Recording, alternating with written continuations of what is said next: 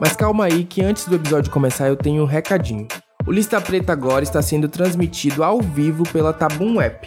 Para quem não sabe, a Tabum é a nova plataforma brasileira de transmissões ao vivo com foco em conteúdo relevante e interatividade. O objetivo do aplicativo é justamente aproximar a gente que produz conteúdo de vocês que consomem. Então, se você quer apoiar o Lista Preta e assistir com antecedência aos episódios que são gravados, instala a Tabum App que toda quarta-feira eu e Clara vamos estar lá com um novo episódio.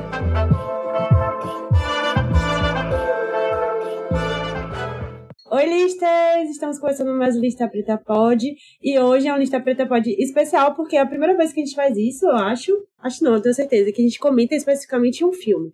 E hoje a gente tá aqui para comentar o filme Medida Provisória. É, na verdade, não é bem a primeira vez. Eu já fiz isso com M8, do Jefferson D. Ah, é verdade. Na verdade, eu fiz isso com ele. Ele, ele. Só que você não tava, eu tava sozinho. Aí a gente conversou Mas foi uma sobre o filme, entrevista. foi Foi uma entrevista. E eu Foi. recomendo a todos os listas ouvirem, por favor. Inclusive, quem já assistiu M8 ou quer assistir, é, é uma entrevista muito massa com ele sobre cinema negro. É, Então, a gente decidiu falar sobre medida provisória porque é um assunto que está sendo muito comentado aí nas últimas semanas. Desde que o filme saiu, ele teve aí uma bilheteria muito expressiva e uma audiência também.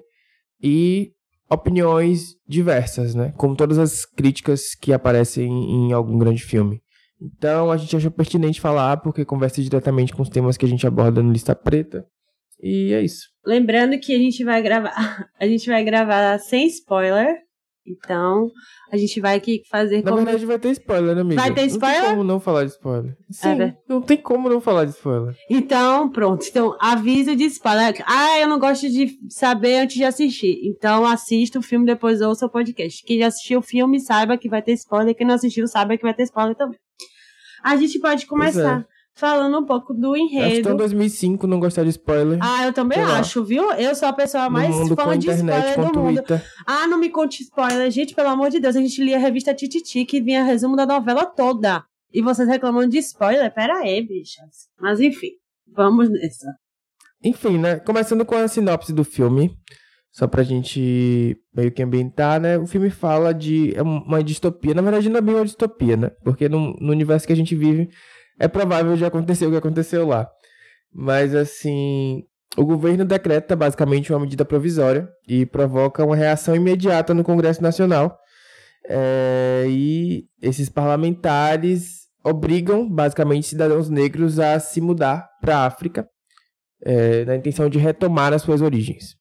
E esse é todo o plot principal aí da história. Primeiro, é, é importante comentar alguns fatos sobre o filme, né? Esse foi o primeiro filme de ficção dirigido pelo Lázaro Ramos, está marcando aí a estreia dele no cinema nacional como diretor de um grande título, né? É, ele foi a segunda maior estreia nacional do ano, ficando atrás apenas de Torrica 2, que fez 2,2 milhões em sua abertura em fevereiro.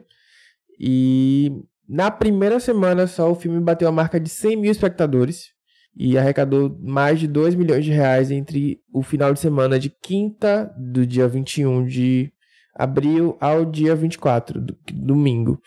E com quatro semanas o filme chegou à marca de 400 mil espectadores, ou seja, foi um grande sucesso aí, marcando essa retomada do cinema nacional num contexto pós-pandemia. né? Uhum. E ainda disputando com grandes, com grandes nomes, assim, que tem muito, muito investimento, né? É, houve uma mobilização expressiva nas redes dos atores, principalmente do Lázaro e da Thaís, no sentido de fazer esse filme acontecer nas salas e pedir para as pessoas pedirem nas salas de cinema de suas cidades que exibissem o filme.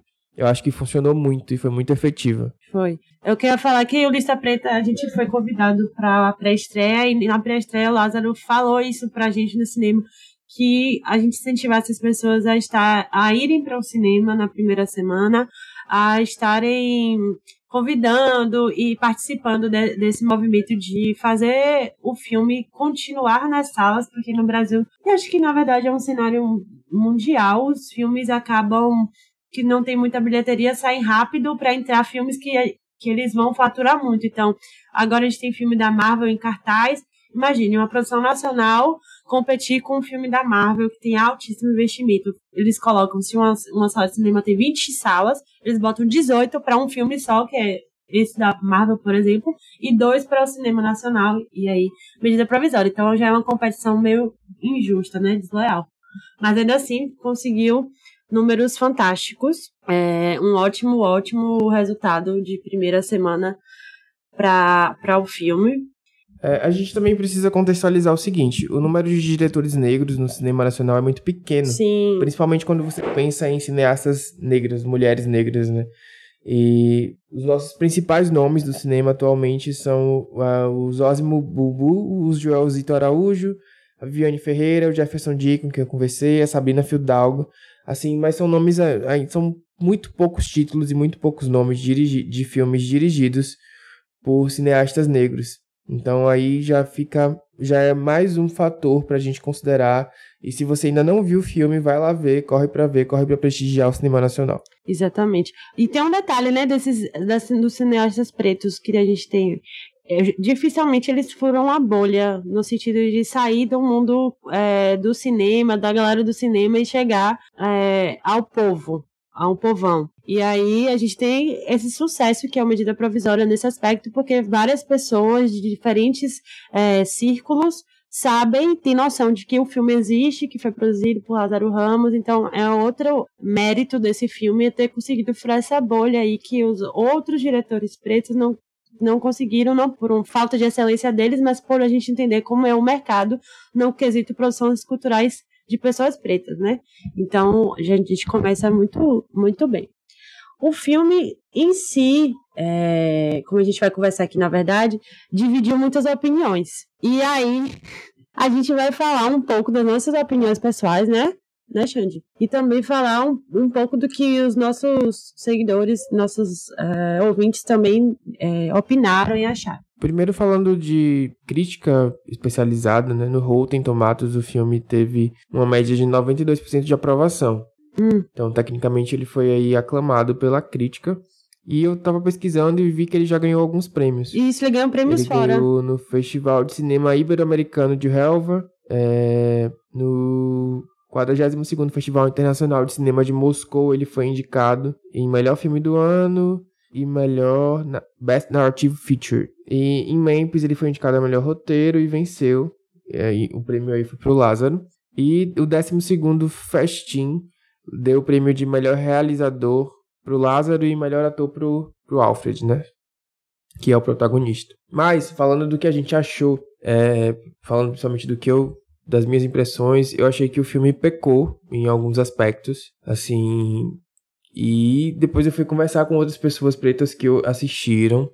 E elas tiveram esse mesmo entendimento. Mas ao mesmo tempo, eu percebi que na sala de cinema que eu tava tinha muita gente branca e as pessoas ficaram completamente consternadas, assim, tipo, chocadas.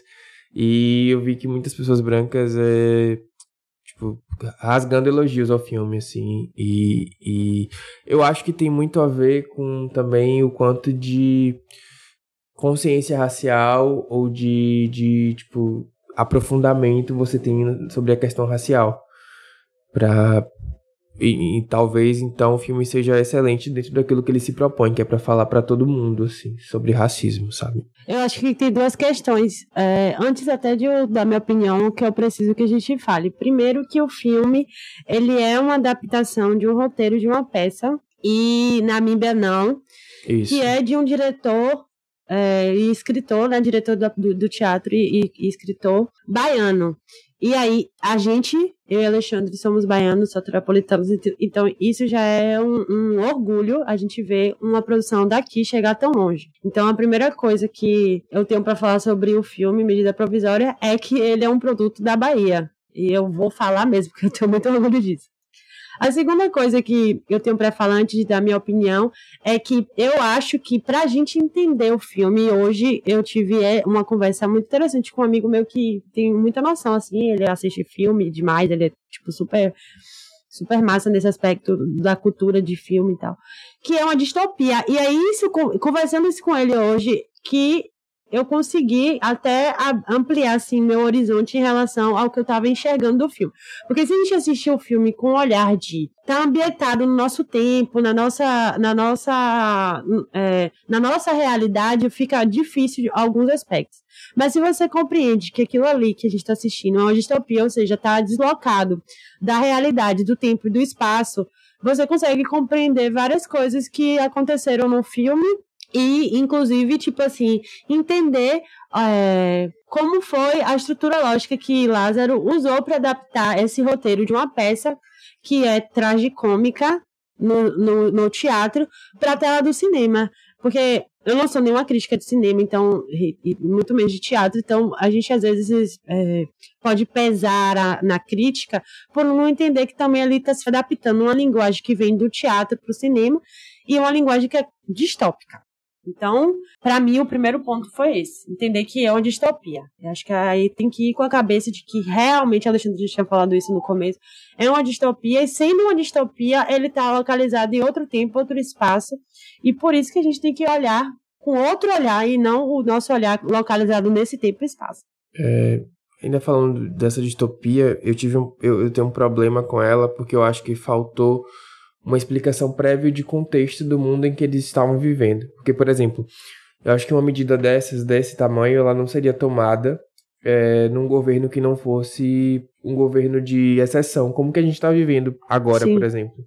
Então eu achei que faltou uma explicação de que poderia ter sido feita, sei lá, em cinco minutos, num formato de vídeo narrado, como se fosse um pequeno documentário, explicando que eles estavam vivendo num governo que foi eleito de maneira não democrática ou e que as coisas foram acontecendo até chegar naquele ponto extremo ali dessa medida provisória do governo de transportar os negros de volta para a África, porque na minha visão ficou muito solto, assim, dentro do foi logo de cara assim no começo do filme. E também ficou muito centrado Obviamente a gente tem a atuação da brilhante da Adriana Esteves, mas ficou tudo muito centrado na figura dela e do. Acho que era o secretário de, de governo, ministro, Sim. não sei. Acho que era ministro. Assim, e sei lá, ficou meio vago para mim essa, essa, essa ambientação, sabe? Eu acho que poderia ter tido um pouco mais de caldo no começo para explicar tudo isso. E que, sei lá, de repente poderia ter alguns outros personagens, enfim, não sei. É, mas eu também entendo que é essa questão, né, de transformar uma linguagem do teatro para o cinema e também cinema exige recursos, né? Exatamente. Né? É, a gente está tendo interação até no chat aí. Daqui a pouco eu leio, porque agora eu não estou conseguindo enxergar, tá longe do meu. É. é Espadai ainda tá comentando que esse estilo narrativo é, que explica entrega as cartas é muito do cinema americano, não é muito típico do cinema nacional. Então talvez eu esteja aí com uma visão meio americanizada da coisa também.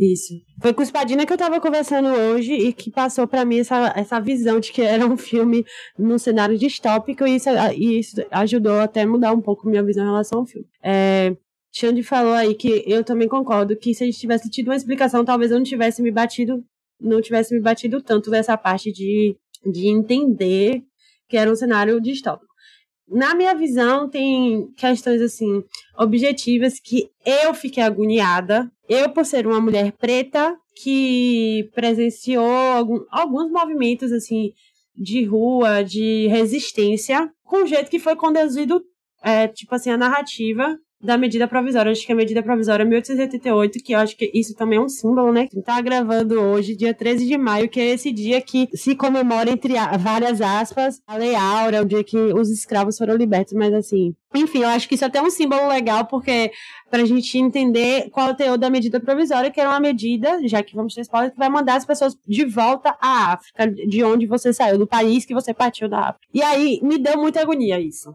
Eu, particularmente, Clara, assistindo aquele filme, Clara que não é crítica de cinema, Clara que não tem um conhecimento, é, um conhecimento, assim, vamos dizer, rebuscado do que é cinema. Primeiro, o jeito que as pessoas lidaram com aquela situação. E segundo, como a narrativa foi levando para um caminho que, para mim, era o caminho que eu não esperava. Eu achei, eu achei, eu esperei que haveria algum nível de resistência diferente do que foi posto lá como a resistência ali a proposta de resistência que eles colocaram. E isso foi minha principal agonia, assim. Entendeu? É, minha crítica é, é essa. Exato, o filme ele é carregado por um excesso de pacifismo, né, e defesa Isso. de uma luta pacífica, sem armas, sem, sem violência e sem e por meio, sei lá, da leitura. Tem uma cena que eu achei muito bizarra, que foi a cena do homicida, que ele dá o livro ao menino no lugar das armas, e a gente tá num contexto de exceção. E sendo muito sincero, né, já que a gente é, é vida real, a gente não é um filme, nenhuma luta, nenhuma conquista foi feita de maneira completamente pacífica. Essa é a verdade. Exatamente. Isso foi o que me incomodou durante o filme inteiro, essa defesa de uma luta sem armas, de um lado só, que estava sendo morto, torturado e, e- e levado embora do seu país sem- contra sua vontade. Então, isso não, para mim não fez nenhum sentido, assim, não entendi por que que optaram por essa defesa. não deixa de ser uma realidade quando a gente pensa é, que a gente está lutando sem arma, no sentido de nós, cidadãos comuns que andamos na rua, que estamos indo para nosso trabalho. De qualquer jeito, a gente está na rua sem arma, desprotegido, e a gente sabe que o Estado vê a gente como um alvo, né? Não deixa de ser uma situação que é fictícia, mas tem um fundo de realidade. Só que eu fiquei realmente muito incomodada. É, tem uma cena em específico do filme que é uma cena que o personagem até de Emicida troca um livro, uma arma que tá lá num lugar que eles denominaram de Afrobunker, que é de uma, a releitura de um quilombo. E simplesmente tem um cara que tá com a arma, porque sugere que a arma ali era um elemento que poderiam, poderia defender eles. E o Emicida tira a arma da mão dessa pessoa e coloca um livro. E eu entendo a simbologia do abaixar as armas e usar o livro, usar a educação como a arma. Mas é o que eu, o que eu levo, o que eu levanto o questionamento é que quando a gente está na rua ou quando a gente está em qualquer lugar, eu, eu, eu conversando sobre isso, eu falei, sempre que eu, sempre que vem essa, essa imagem na minha cabeça, vem uma cena que aconteceu, que foi quando a menina Agatha, que foi a menina que foi assassinada na favela do, do Rio de Janeiro, morreu. E a avó dela falou assim, é, mas ela estudava, ela fazia até balé, ela fazia inglês, ela estudava. E aí, isso, esse, essa frase dela sempre reverbera na minha cabeça, porque, para mim, o que significa? Esse ela estudava. Mas ela tinha educação, ela não foi para o lado ruim, ela não foi para a criminalidade, ela era uma criança que estudava, ela estava buscando o futuro dela, e mesmo assim não adiantou. É, mesmo assim, isso não foi suficiente para proteger ela. E aí, quando tira o livro da mão a arma da mão e dá um livro, vem essa, essa sensação que vem na minha cabeça de que o estudo nunca vai ser suficiente, a educação, ser letrado, nunca vai ser suficiente para defender a gente de certas situações. Porque é, a violência, ela. Infelizmente, o pacifismo diante da violência não é um ato que funciona no mundo real e a gente sabe disso. Então, essa cena em específico foi uma das cenas que mais me incomodou assim no filme e que eu estou aqui tecendo a crítica.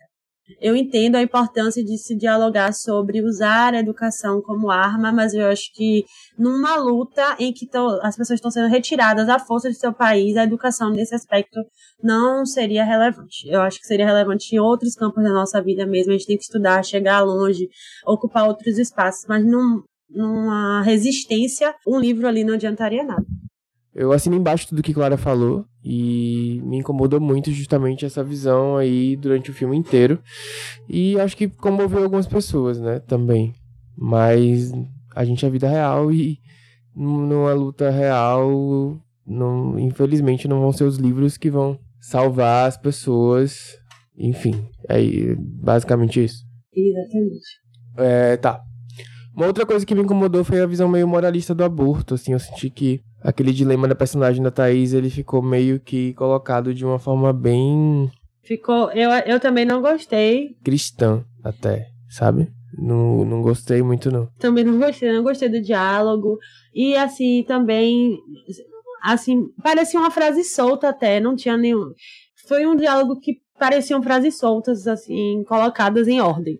E aí não tinha profundidade também. É, se a gente for olhar para a realidade, mesmo sendo distópico, a gente vê que as mulheres negras são as mulheres que são mais é, que mais morrem em situações de aborto e são as maiores vítimas da falta de, de um sistema de saúde que proteja elas desse aspecto.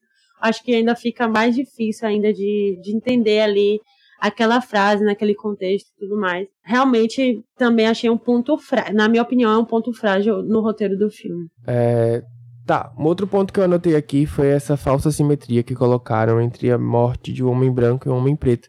Esse, na verdade, eu acho que foi o ponto mais bizarro do filme. De todos, foi, foi a coisa que eu achei mais desnecessária e mais sem sentido também, porque ficou uma. Além de ter ficado um, um plot meio solto, assim, meio nada a ver, colocou de uma maneira muito rasa e que ficou realmente. Eu, ach, eu achei que o filme caiu ali para mim, tipo, de conceito depois que aconteceu aquilo.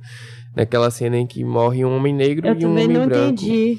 É, no caso do homem negro foi por forças policiais do estado e no caso do homem branco foi dentro do Afrobunker, né?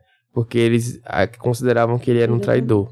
Primeiro que o Homem Negro que morre é um personagem que é muito, que assim, para mim tem vários, várias camadas e ele é super interessante. E ele morre assim, no... olha o contexto da morte que é o personagem de São Jorge que morre nessa nessa cena. Para mim é uma para mim essa é justificativa, porque até assim, no sentido de observando outra, outras cenas de como as pessoas estavam sendo conduzidas, não necessariamente tinha tinha morte, né? Na condução eles expulsavam as pessoas, mas até então eles só estavam matando, eles não eles estavam é, eles não estavam matando em específico. Algumas situações eles matavam. Aí ele mata o cara e depois dentro do Afrobank, em outra situação completamente diversa, o, o cara branco, que é um, é um pá, é um, é um namorado de um dos caras que tá lá na Resistência, morre também. O que Espadina tá falando aqui no, no chat é uma coisa que eu concordo, que deu essa falsa simetria. E a gente sabe que socialmente não é isso que acontece, né? Não é desse jeito e, e, e os valores são totalmente diferentes né? Não, quando uma pessoa preta morre, a comoção que gera, quando a pessoa branca morre, a comoção que gera. Eu achei também engraçado, não vou mentir. Eu achei, tipo, uma coisa meio assim. Eu também rio. Palmiteiro sofre até numa distopia. Porque na história é um casal. E aí o namorado do menino é branco e ele vai lá visitar o namorado preto. Aí descobrem que ele era do governo e as pessoas no Afrobank, alguém mata ele, atira nele. Amigo, em off. Eu achei completamente descabido, completamente sem noção, não faz sentido.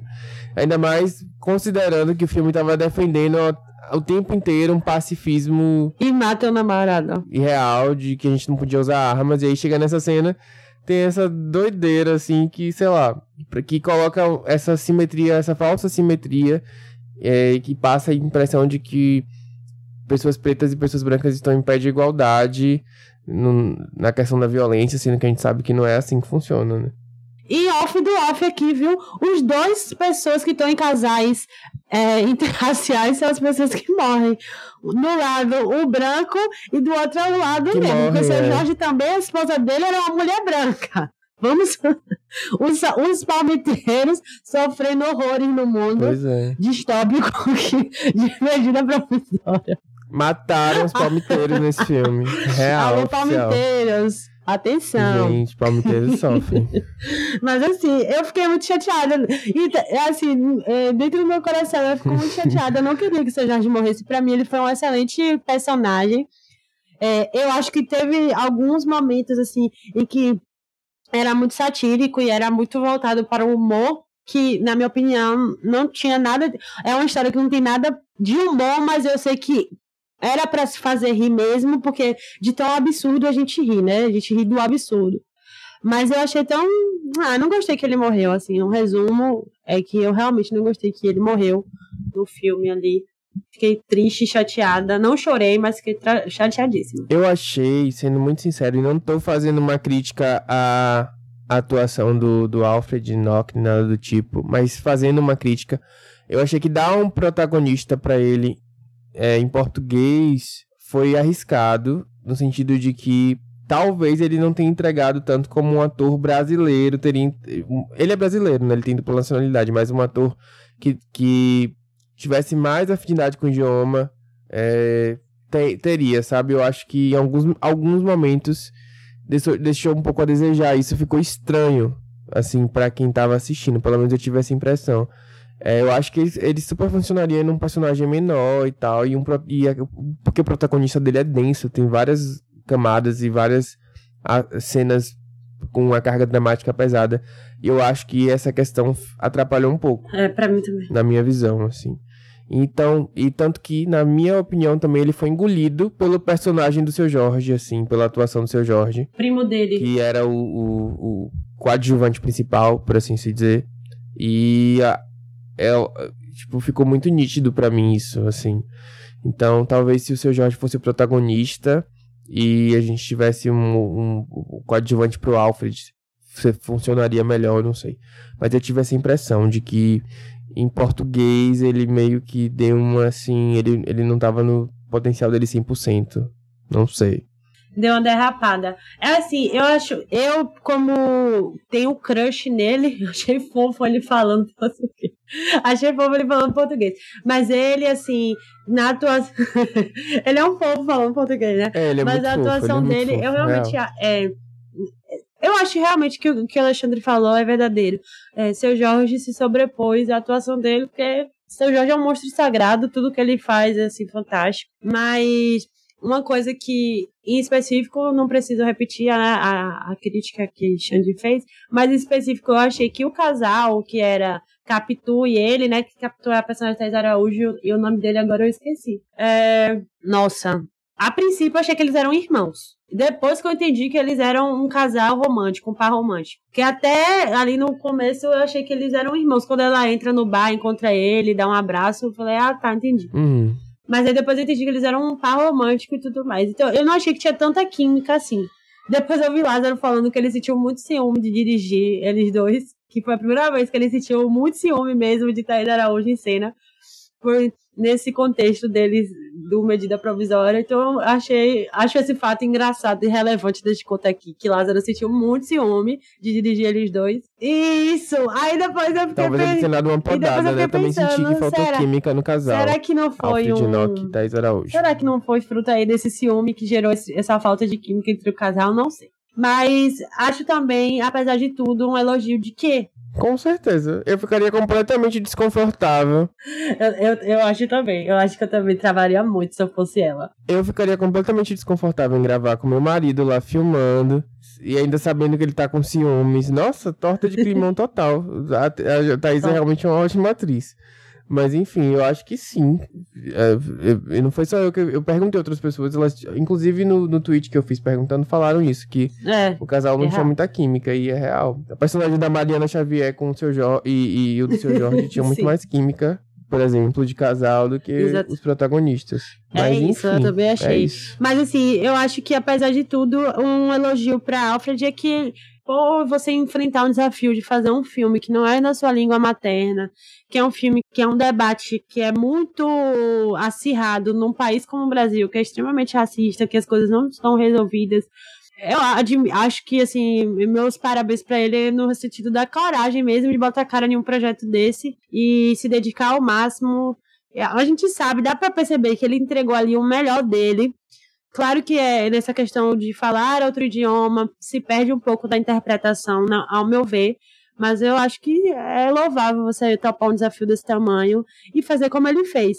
Faltou química, faltou.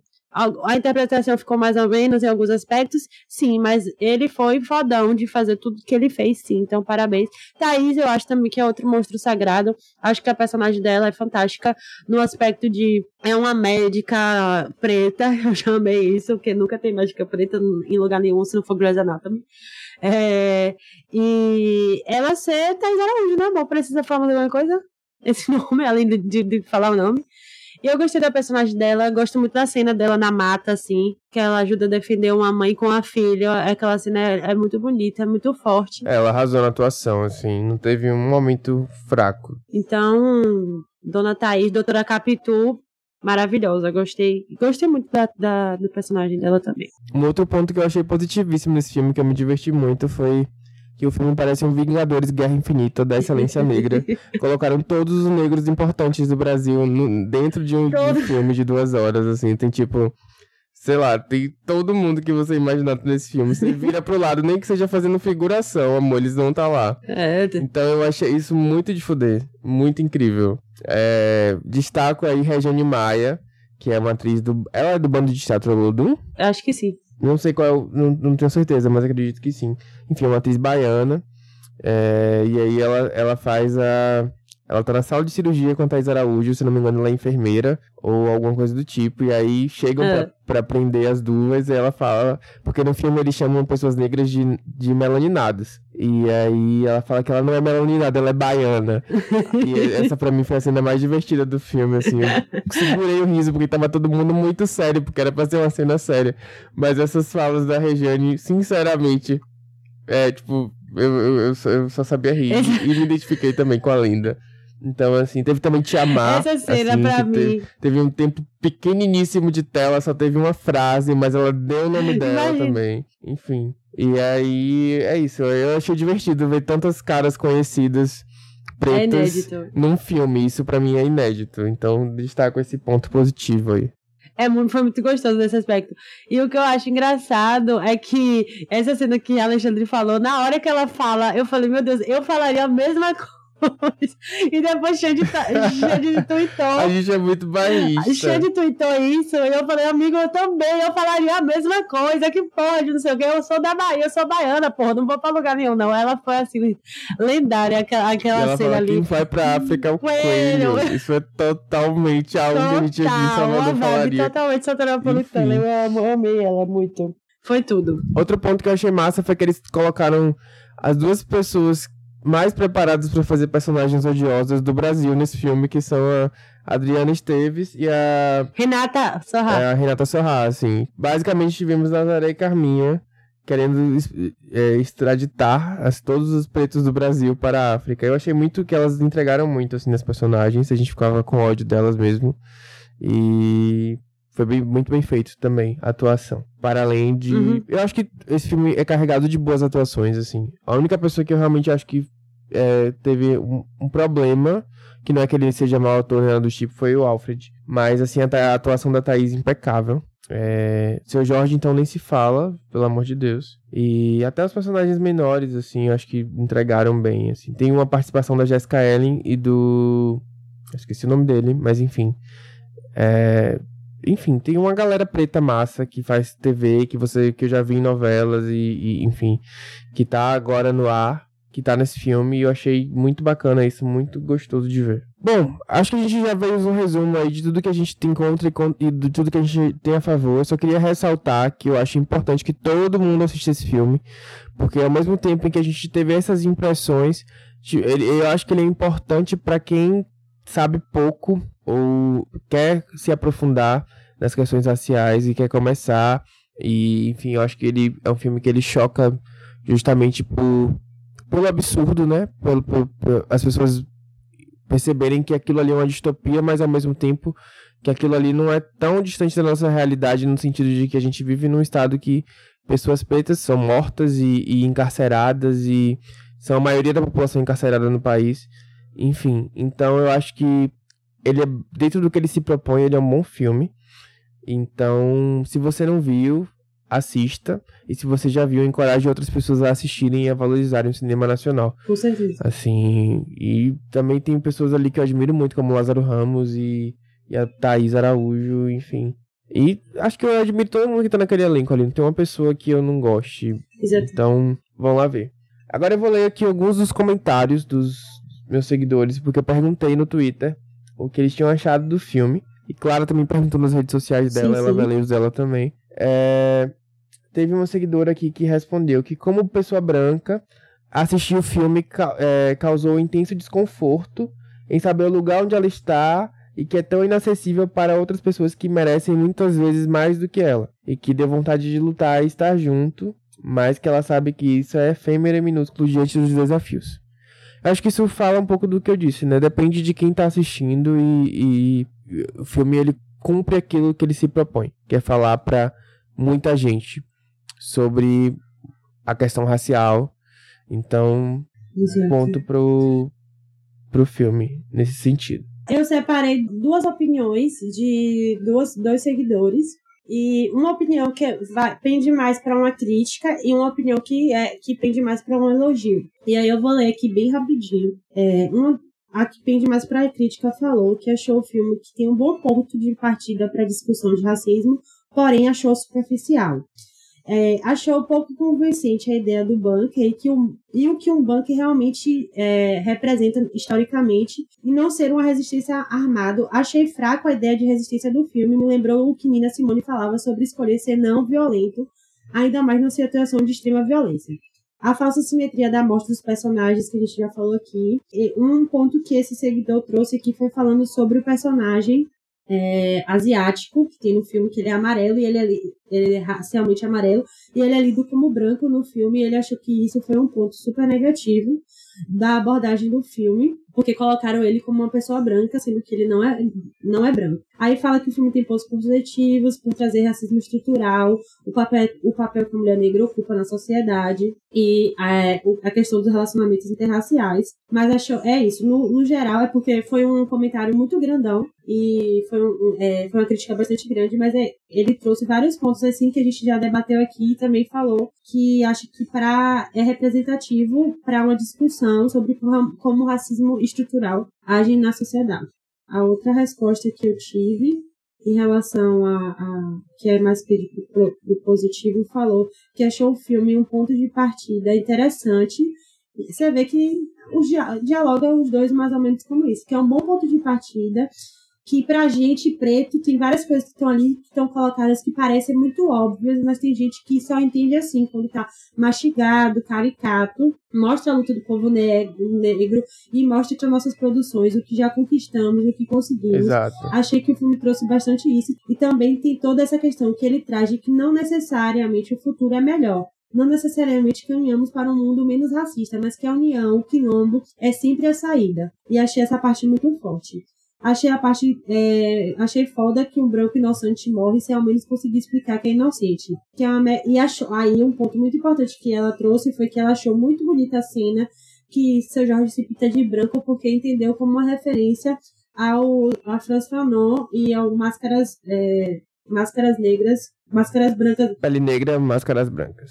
Exatamente e que é um que esse então ela trouxe aqui pontos maravilhosos para a discussão. É, essa seguidora trouxe. Maravilhosa a crítica dela. Ela achou que é um realmente um marco para a luta da população. Então ela entendeu o, o filme nesse local de edu, educativo que para gente pretos e pretas tá pode estar tá enfadonho chato uma coisa que a gente já está cansado de ouvir mas que para pessoas brancas realmente é um ponto a ser discutido, a, gera inflexão, gera reflexão, e eu também concordo com ela. Acho que nesse aspecto a crítica dela tá irretocável. Nossa, eu não tinha pensado nisso, não. É, eu, eu, eu achei curioso que na pergunta que eu lancei lá, os meus seguidores brancos responderam a maioria que o filme chocou, causou extremo desconforto. Teve gente que saiu chorando da sala. Enquanto que os seguidores pretos é, apontaram diversas das coisas que a gente apontou aqui. Exatamente. Então eu acho que é justamente isso. O filme ele cumpre aquilo que ele propõe. Exatamente. É, a gente tem que pensar muito no, no, quando a gente consome qualquer coisa, não só o filme, mas até mesmo conteúdos na internet, para quem aquele conteúdo é direcionado, para quem aquele aquela, então acho que dentro da proposta do filme de ser um filme de grande alcance nacional, que vai chegar na casa das pessoas, que vai provocar uma discussão, é, uma pelo menos iniciar uma discussão sobre racismo estrutural, ele é um ótimo filme, entendeu? Agora, dentro de tudo que a gente apontou, ele peca nesses aspectos. E eu acho que, em resumo, é isso. É, eu acho que é isso. Medida Provisória é um filme que gera um incômodo para todos, né, pretos e brancos. Para brancos gera esse, esse, esse susto imenso, essa dor imensa. Para pretos a gente tá vendo coisas que para a gente não são nem tão chocantes porque fazem parte da nossa realidade. É, geram na gente, preto e preta, uma reflexão de como a gente, é, no momento de resistência, como a gente poderia resistir, né? Porque acho que todo mundo pensou, eu não faria desse jeito, ou então deve ter pessoas que pensaram, eu faria desse jeito também, eu concordo com esse jeito. Enfim, é um filme que merece ser visto, merece ser celebrado, merece ser cultuado, porque ele é gigante em ser um filme que furou uma bolha dos é, diretores pretos do Brasil, que foi para a grande massa, que estreou com números é, muito bons para o cinema nacional. Então, tudo isso é. Expressivos. Exatamente. É produzido por pessoas pretas, com um elenco praticamente inteiro de pessoas pretas. Então, é um filme que nasce já como um marco histórico mesmo, e nesse aspecto ele tem que ser sempre celebrado, cultuado e lembrado. Assista a medida provisória, vamos dar dinheiro ao cinema nacional, mesmo que saia para criticar, mesmo que lá para criticar, vamos assistir e, e cultuar o cinema nacional e o cinema preto, principalmente, e vamos conhecer outros, outros cineastas pretos também. Tem muita produção boa de cineastas, é, cineastas pretos aqui no Brasil, pretos e pretas. É isso, gente. Estamos encerrando mais um episódio do Lista Preta Podcast.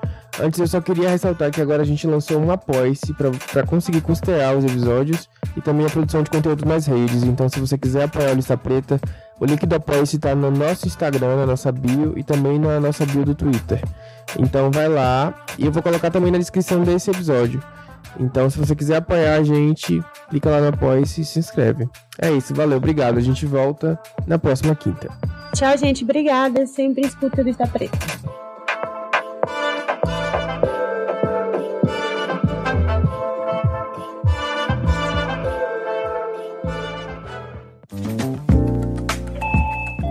Você ouviu uma edição fonohouse.com.